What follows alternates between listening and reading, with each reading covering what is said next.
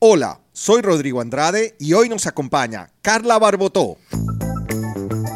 Una conversación sincera y abierta con invitados que la rompieron. Bienvenidos a la charla estratégica.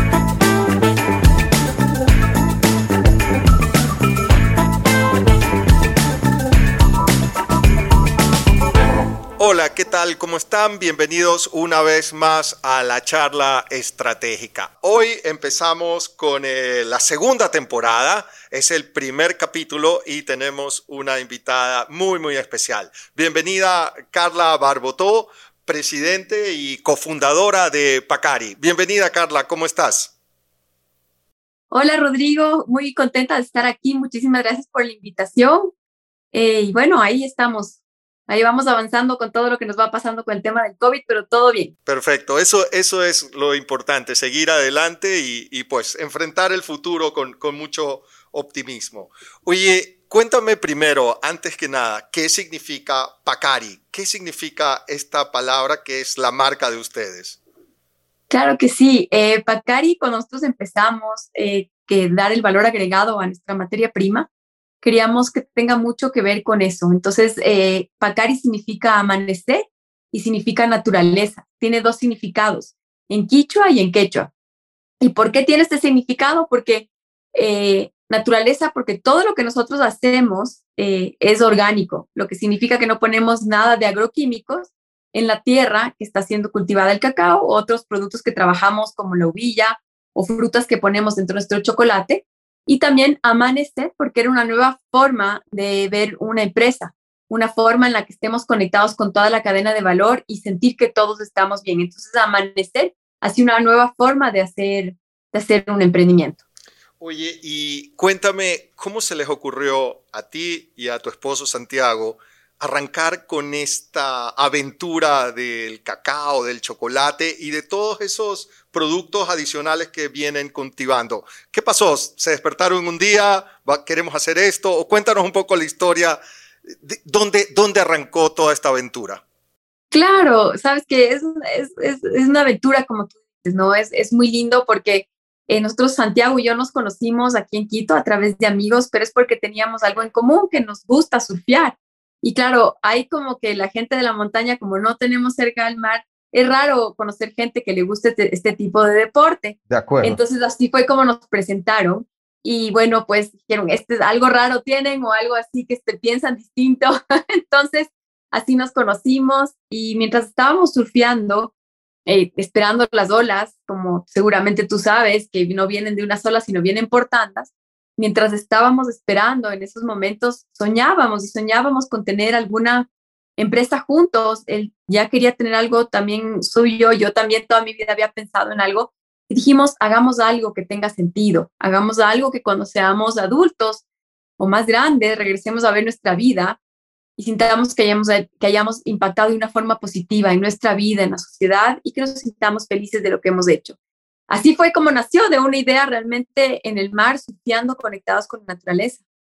Chévere. Y, y sobre este impacto en la sociedad, cuéntanos un poquito, ¿dónde crees que se ha logrado ese mayor impacto hasta ahora? Porque estoy seguro que el sueño eh, que se fue gestando ahí sobre la tabla, esperando las olas, todavía no se ha cumplido del todo. Me imagino que es, el sueño es muy grande, pero seguramente han hecho grandes cosas hasta ahora. ¿Cuáles crees que son esos impactos en la sociedad, en los agricultores, en la gente que trabaja con ustedes que han logrado hasta ahora? Sí, ha sido muy lindo. Como tú dices, el sueño es, bien, es muy grande, ¿no? Todavía hemos hecho cosas hermosas y creo que lo más lindo es también em, disfrutar del camino, de todas las cosas que vas ganando, de todas las victorias chiquitas que vas, que vas enfrentando todos los días. Y, el, y eso es lo bonito, ¿no? Como tú dices, todavía falta por cumplir mucho más el sueño que tenemos, pero el impacto que hemos visto hasta ahora y que nos llena mucho y nos da mucha gasolina o mucha eh, ánimo todos los días, ¿no es cierto? Es ver que podemos ayudar a los agricultores de pequeña escala. Trabajamos con más de 3.500 agricultores de pequeña escala, eh, en el cual significa que son son hectáreas, o perdón, que son eh, terrenos que van de entre una a 10 hectáreas y que no solo tienen eh, el cacao, sino también tienen otros árboles madurables y otros árboles frutales, que es un entorno mega biodiverso que realmente ahí es donde queríamos comprar nuestro cacao porque nosotros creemos en el equilibrio en el que no solo tiene que ser un monocultivo, sino que también tiene que haber otros, otros eh, tipos de, de, agricultura para que sea más equilibrado y mejor para el agricultor y mejor para la tierra, eh, para el calentamiento global, para las futuras generaciones, etcétera. Entonces, el impacto que nosotros hemos hecho al comprar estos agricultores y poder darles la oportunidad de comprar su cacao a un precio que ellos no estaban acostumbrados, sino comprar a, tres veces más de lo que ellos estaban acostumbrados del precio y poder ver que ellos están siendo afectados de una forma positiva en su economía, en su familia, en su comunidad, eso nos llena a nosotros muchísimo, ¿no? Nosotros vemos a los agricultores no solo como una parte de proveeduría, sino como parte fundamental de nuestro, de nuestro equipo. Sin ellos, sin esa, sin esa materia prima de primer, de primer orden, no podríamos llegar a tener todos los premios que hemos tenido a nivel internacional, ¿no? De acuerdo, o sea, eh, los agricultores más que un proveedor frío, digamos, es un socio, parte de la cadena de valor de ustedes. ¿Y, qué dificultades, qué dificultades al inicio tuvieron? Seguramente, no sé, me pongo a pensar, tal vez cuando llegaron primera vez a plantear esta propuesta de sociedad, tal vez algunos no, no creyeron, algunos agricultores desconfiaron. Cuéntanos un poquito, ¿fue fácil, fue difícil? ¿Y, cuáles fueron esas dificultades y cómo lograron superarlas? Claro que sí, o sea, siempre todo va a ser, tiene, todo tiene un nivel de complejidad, ¿no? Y creo que cuando quieres hacer las cosas con mucha pasión, con mucho amor y tienes claro hacia dónde quieres llegar, pues entonces tienes que sortear esto y de alguna forma em, es complicado, pero se hace, se hace em, apasionante y por, por, lo tanto puedes eh, llevarlo hacia adelante. Sí, al principio nosotros decíamos, quieren cultivar orgánico, les ayudamos a certificarse, también tenemos nuestra agricultura biodinámica, y claro, no creen y dicen, ¿por qué nos están queriendo pagar más? ¿Dónde está el gato encerrado? Claro. Pero la verdad es que la conexión que también tenemos con los agricultores es muy linda, porque la, la conexión de seres humanos creemos que es tan importante. Eh, creo que las personas quieren eh, sentir esta cercanía o esta estima o esta, esta autoestima que tenemos hacia ellos. Entonces creo que también más allá del dinero que les paguemos, que les pagamos, por, eh, por vendernos su maravilloso cacao, es también la relación que tenemos de, con ellos, que es una relación muy cercana y muy humana, ¿no es cierto? Entonces creo que también es eh, generar esto. Santiago, cuando estábamos con los agricultores, pues es una persona muy cercana, o sea, tú no, o sea, es como, como, como estar ahí como con amigos de siempre, ¿no? Entonces, eso es justamente lo que hemos querido. Y creo que esto también genera muchísimo esa autoestima, o sea, darnos cuenta que podemos ser un gran equipo y que si todos estamos, que todos estemos bien, eso va a ser mejor para todos, no solo uno, ¿no? Entonces, esa relación es, es muy linda, ver que, que, todos estamos bien.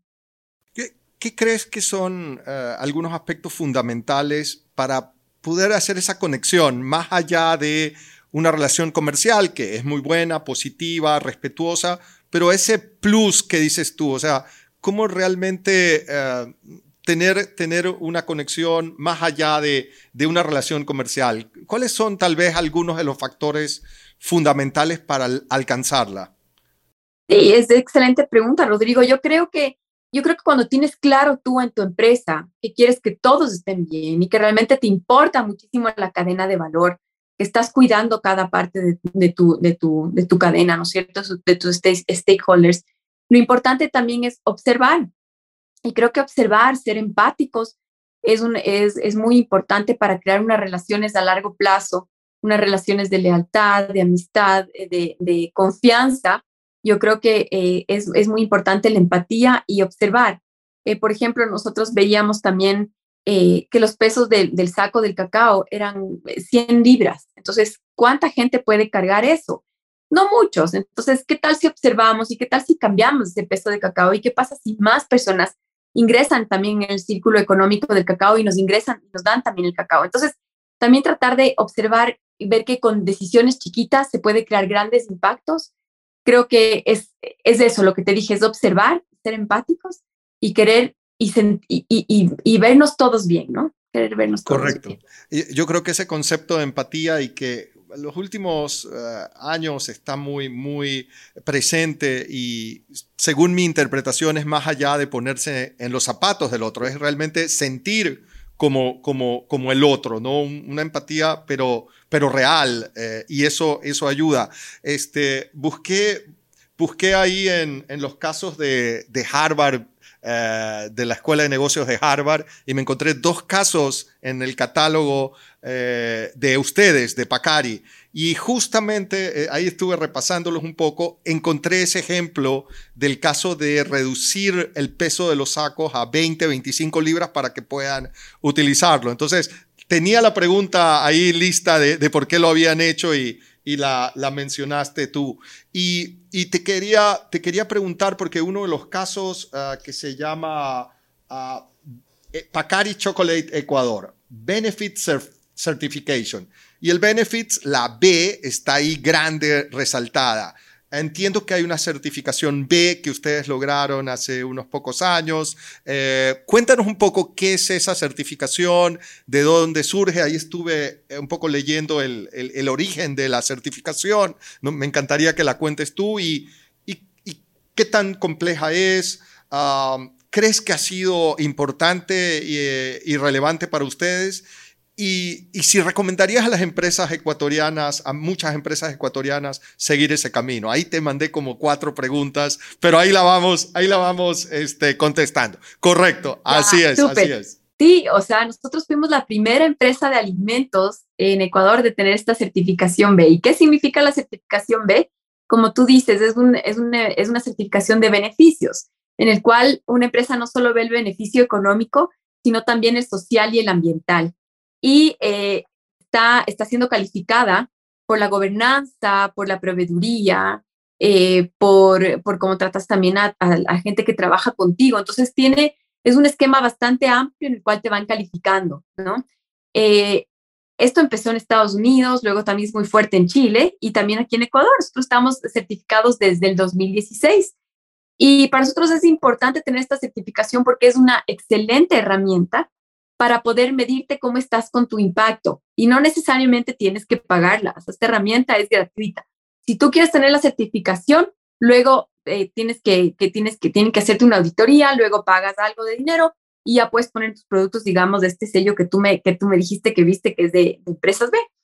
Pero la pregunta que tú dices, eh, sí aconsejaríamos a empresas ecuatorianas que, que, se, que se valoren o se certifiquen bajo este, este, esta certificación, valga la redundancia, pues yo creo que definitivamente sí. O sea, no es fácil, es complicado, es complejo, pero es un autoanálisis. Y creo que es importante el, el autoanálisis, creo que es importante el autoanálisis para saber dónde estás y a dónde quieres llegar. Siempre tienes que saber hacia dónde quieres llegar y para esto tienes que medirte, tienes que saber dónde estás. Y esta herramienta B que, encuentras dentro de, la página de ellos, creo que es bassessment.gov, creo, .com, no es, no, es, no es difícil encontrarles si, si le buscas, pues te va a ayudar, te va a dar muy buenas pautas dónde estás parada, en, parado como empresa en diferentes, eh, diferentes visiones. Entonces, definitivamente les invito a que hagan eso porque es tan importante en la época que estemos, que seamos empresas que tengamos esa reflexión, esa conciencia, porque yo creo que las empresas podemos ser eh, fuerzas para un cambio positivo en este mundo. Muchas veces, muchas veces, Rodrigo, nosotros pensamos que, que, los, que los gobiernos son los que tienen que hacer los cambios. A veces pensamos que las grandes industrias tienen que hacer los cambios. Pero realmente nos damos cuenta que desde donde nosotros estamos parados, de donde nuestro metro cuadrado en este caso nosotros Pacari o una empresa que tengas o emprendimiento que estás empezando, empieza con pie derecho, empieza eh, analizándote y definiendo hacia dónde quieres llegar. Yo creo que si las empresas tenemos esta visión de ser tripartita, o sea, que puedes ver, obviamente económica tienes que tener, porque es tu, es tu gasolina para seguir, para ser sostenible en el tiempo. En la parte sostenible ambiental y en la parte sostenible eh, social es muy importante, porque así estamos generando unas mejores generaciones para, para las futuras generaciones. Valga, valga otra vez la redundancia que diga. Así que Correcto, yo creo que eh, eh, un tema fundamental y hoy se habla mucho y, y he tenido un par de invitados a, al podcast eh, donde nos hemos metido a hablar de sostenibilidad. Por ejemplo, Edwin Astudillo, presidente de CHOP, eh, tienen una, una conciencia acerca de la sostenibilidad como empresa muy grande. Eh, Edwin es el director de sostenibilidad eh, para Latinoamérica de CHOP, o sea, tiene una posición fuera de la función del día a día. Y, yo creo que hoy, hoy es algo que los empresarios y directivos de empresa están, están muy preocupados. Y, y creo que ver cómo, y tú decías, hay que pensar en rentabilidad, porque eso le da la vida futura y la sostenibilidad a la empresa. Pero ¿cómo lo combinamos con una misión, con un propósito eh, también de dejar en la sociedad? ¿Qué, podrías decir? ¿Cómo se puede manejar? Porque tal vez alguien podría decir, no, eso, esos son dos temas eh, eh, contrarios que están en los extremos de, un continuo. O, eres rentable o eres sostenible. Y mucha gente pensaría que no se puede combinar. ¿Cómo, se puede hacer y cuál ha sido la experiencia de ustedes? O sea, yo creo que totalmente se puede hacer y el mejor ejemplo que tú puedes ver es con nosotros, con Bacarios. Somos una empresa que tenemos un propósito muy claro, propósito ambiental y propósito social y somos rentables, ¿no? Entonces, creo que, creo que es tan importante esto, eh, tener claro el propósito y ojalá, como te dije, ojalá todas las empresas pensarían así. A veces yo pienso que las empresas grandes ya es un poco difícil que piensen así y yo invito a que las empresas que están empezando o si tú estás pensando en tener tu propio emprendimiento, desde el inicio comiences con un propósito, un propósito que puedes ir, que puedes ir, eh, que, o sea, que realmente te va en tu vida te va a ser mucho más gratificante tener una empresa con un propósito que tenga estas tres, tres de, tres de, mm, tres de, ¿cómo se llama? Principios, a que solo tengas una empresa que solo se está fijando en la parte económica, ¿no? O sea, para la sociedad que estamos viviendo ahorita, que es una sociedad tan difícil, es una sociedad tan globalizada, tan a veces que parece conectada, pero al mismo tiempo es desconectada. Entonces, qué mejor que podamos nosotros como las empresas poder ser esta fuerza de bien, como te dije antes. Así que definitivamente se puede hacer, o sea, para muestra un solo botón y nosotros somos de una empresa que hacemos eso y nos llena de alegría poder hacer eso. O sea, créeme que nosotros todos los días decimos, eh, somos felices de estar en este camino en el cual podemos sentirnos nosotros como personas bien y sentir también que estamos aportando de una forma positiva a la comunidad. ¿Qué mejor que una empresa pueda hacer eso? Porque además tienes la capacidad como empresa a hacer eso. Entonces, si tienes la capacidad de hacerlo y te va bien en una empresa y no pensar en estos dos ámbitos sociales o ambientales, pues creo que te estás perdiendo mucho de tu vida. Creo que te estás perdiendo mucho de cuando ya seas adulto y regresar a ver tu vida, que tenemos un chance en esta vida y qué lindo poder hacer, tomar estas decisiones. Y quería decirte que es lindo también vivir con coherencia. A veces a veces es difícil también la coherencia, ¿no es cierto? Tú quieres algo y puede ser otro. Nosotros en nuestro caso, pues hemos también tomado como nuestro camino la coherencia. O sea, aquí en casa también todo lo que comemos es orgánico, también pensando en el calentamiento global, tomando las decisiones como consumidores. Porque Rodrigo, si me permites decir una cosa rapidito, es que también sí, adelante. las empresas también son importantes para el cambio, pero también los consumidores finales.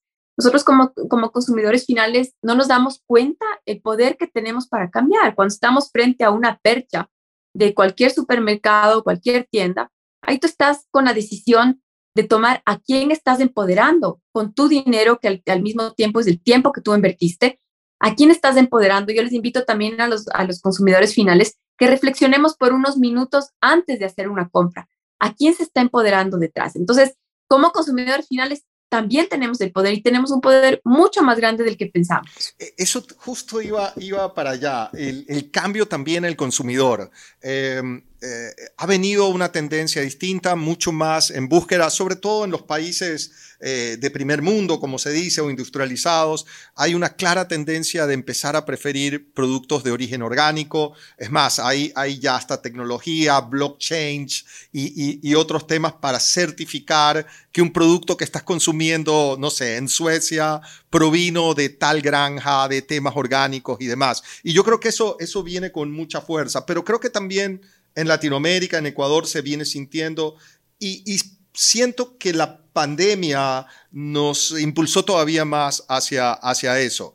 Eh, creo que lo que tú nos vienes contando, no solo de la empresa, ayudar al agricultor, pensar en ellos y ponerse en el lugar de ellos con mucha empatía, llevar estos principios de sostenibilidad a tu casa, a tu hogar, eh, creo que marca esa congruencia que estabas mencionando. Y, no solamente, oye, voy a sacar un producto que parezca orgánico para venderlo más desde un punto de vista marketing, sino que realmente tenga congruencia. Yo creo que el consumidor se da cuenta de esa diferencia, de quién lo hace por aparentar y quién lo hace realmente porque lo siente y, cree en eso. No, no sé qué opinas. Yo opino exactamente lo mismo. Uno se da cuenta exactamente de las marcas que tienen alma o que tienen personas atrás que realmente lo están haciendo por pasión o propósito, ¿no es cierto? Y propósito.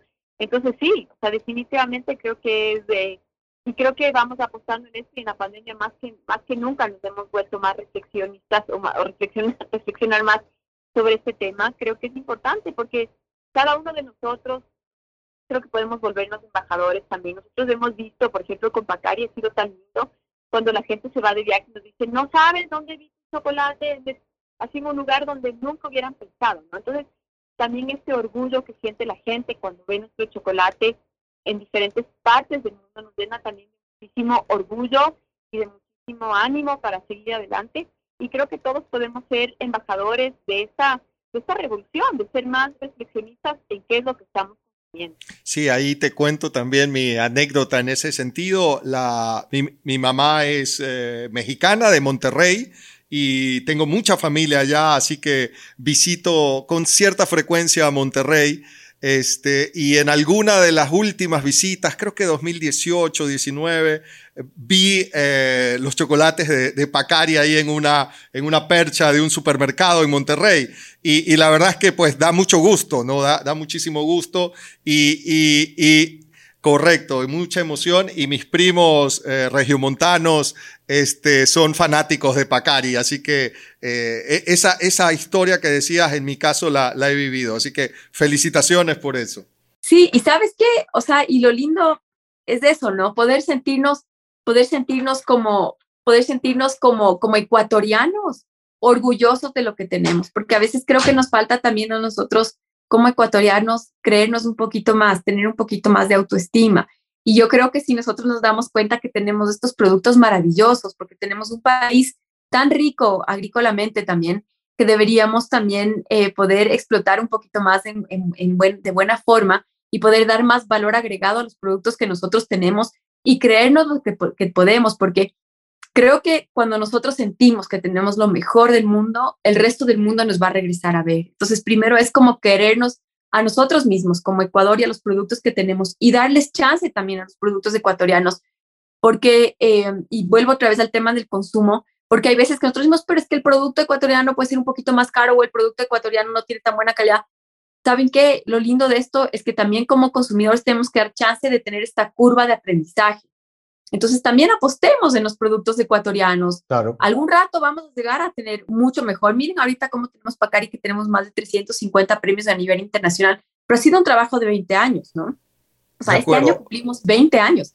Entonces creo que también es, es, es, apostar a nosotros mismos, creernos y sentirnos que, que, que tenemos tener esta autoestima, ¿no? Eh, eh, hablando sobre ese tema de valor agregado y, y, de cómo ah, sacar adelante las ventajas y, las fortalezas que tiene también Ecuador en, en muchos aspectos. Nosotros siempre fuimos conocidos, hemos sido conocidos por, digamos, eh, el, grano de cacao, la pepa de cacao, la materia prima o, licor de, de, de, cacao, ¿no?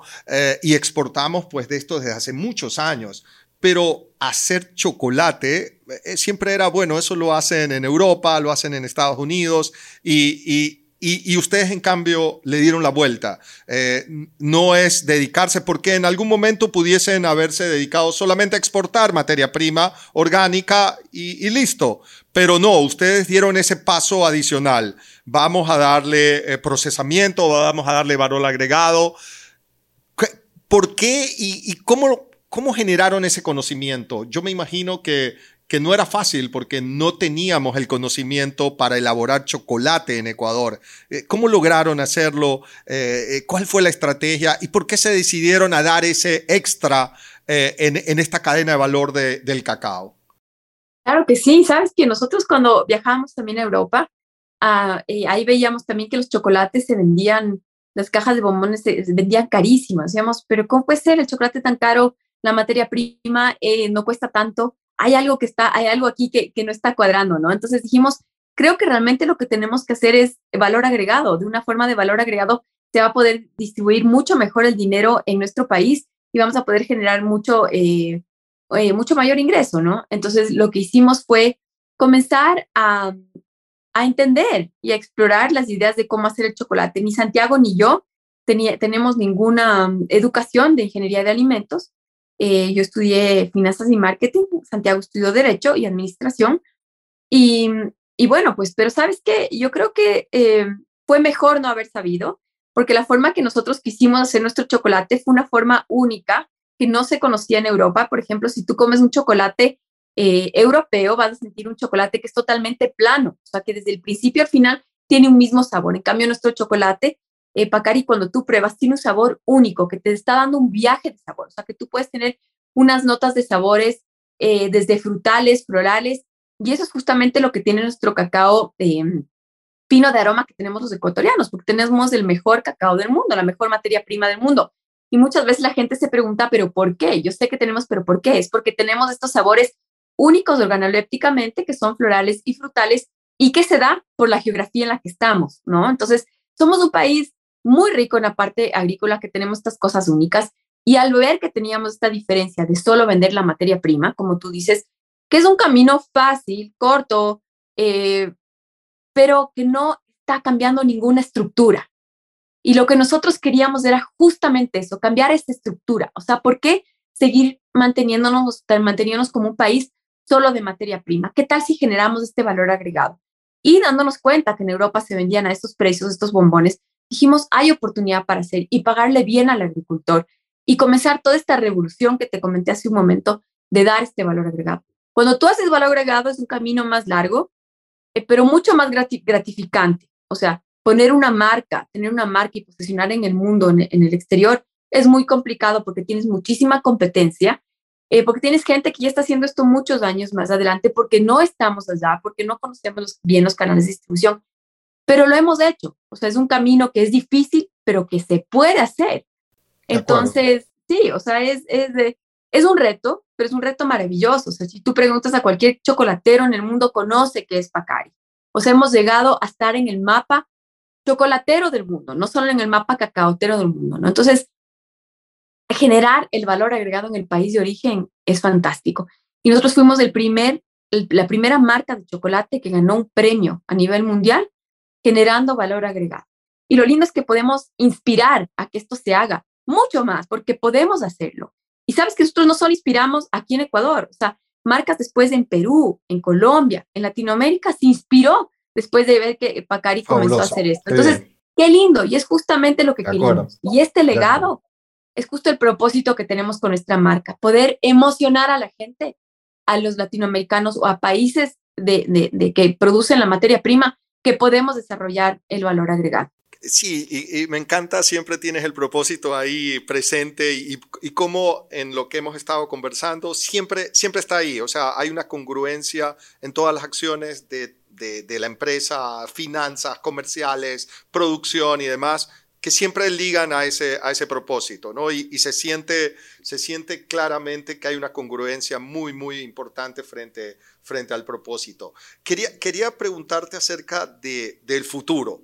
Ah, del futuro tanto de Pacari, pero también no sé si, eh, ¿cuál sería el futuro de, del cacao, del chocolate? Yo, yo, la verdad que recuerdo desde hace pocos años que el cacao ha pasado a ser ya como más que una golosina, ¿no? Eh, que, un dulce, ha empezado a ser un ingrediente de eh, gastronomía importante, ¿no? Eh, y, además empiezas a tener unos tipos de chocolate, las mismas marcas más comerciales o masivas empiezan a sacar chocolate de 65, 75%. Hay como una revolución. Ah, también ves eh, usando el cacao y el chocolate en gastronomía, en, en platos muy sofisticados. ¿Cuál ves que es el futuro del chocolate, del cacao y el futuro de Pacari? Ah, ¿cómo, ¿Cómo lo ven? Yo creo que definitivamente se ha valorado muchísimo el cacao con alto contenido de, de, cacao, ¿no? El chocolate con alto contenido de cacao. O sea, el chocolate golosina que nosotros estábamos acostumbrados antes de comer, antes comer, digamos, y no está mal porque de vez en cuando puedes comerte una golosina, pero tiene un 3-4% de cacao, mientras un chocolate fino, oscuro, tiene un 60% de cacao, tiene un 32% el que más bajo tiene.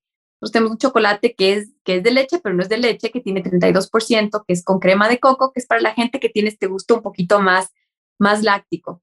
Entonces, em, creo que definitivamente se ha valorado mucho más el cacao. Sabes tú que se dice el, el nombre, este obroma cacao, ¿no? El nombre, el nombre biológico. Y eso significa alimento de los dioses. Entonces, alimento de los dioses porque tiene unos nutrientes fantásticos, o sea, tiene muchísimos antioxidantes, buenísimo para el corazón, es buenísimo para la concentración, es buenísimo para sentirse feliz. Entonces, tiene tantas, tantas eh, cosas positivas que definitivamente eh, es importante comerlo también con cantidades eh, altas de, cacao. Entonces les invito también a todos a que, a que no tengan miedo de comer este chocolate. A veces dices es amargo, pero es un chocolate fino, un chocolate oscuro que realmente te da mucho más nutriente, ¿no? Te llena el alma y te llena también físicamente, o sea, digamos, anímicamente. Eh, la otra cosa es que... Em, Futuro de Pacari, ¿hacia dónde van? ¿Qué, qué, qué otras cosas creen que pueden hacer? Que me comentaste la gastronomía, es fantástico ahora cómo se está usando. O sea, nosotros también vendemos nuestro chocolate, nuestra cobertura a Europa y uno de o sea, muchos de los mejores chefs de estrella Michelin utilizan nuestro cacao porque reconocen la calidad que tiene. O sea, eh, Martín Berrazategui, que tiene como ocho estrellas Michelin, también eh, eh, Carolina Sánchez, que está ahorita aquí también en Ecuador, que ya tiene su, ella también utiliza, utiliza también nuestro chocolate. Entonces, es maravilloso lo que puede hacer también la gastronomía. Ha habido un despertar, como tú dijiste, ¿no? En, tema de, del cacao o el chocolate en la gastronomía.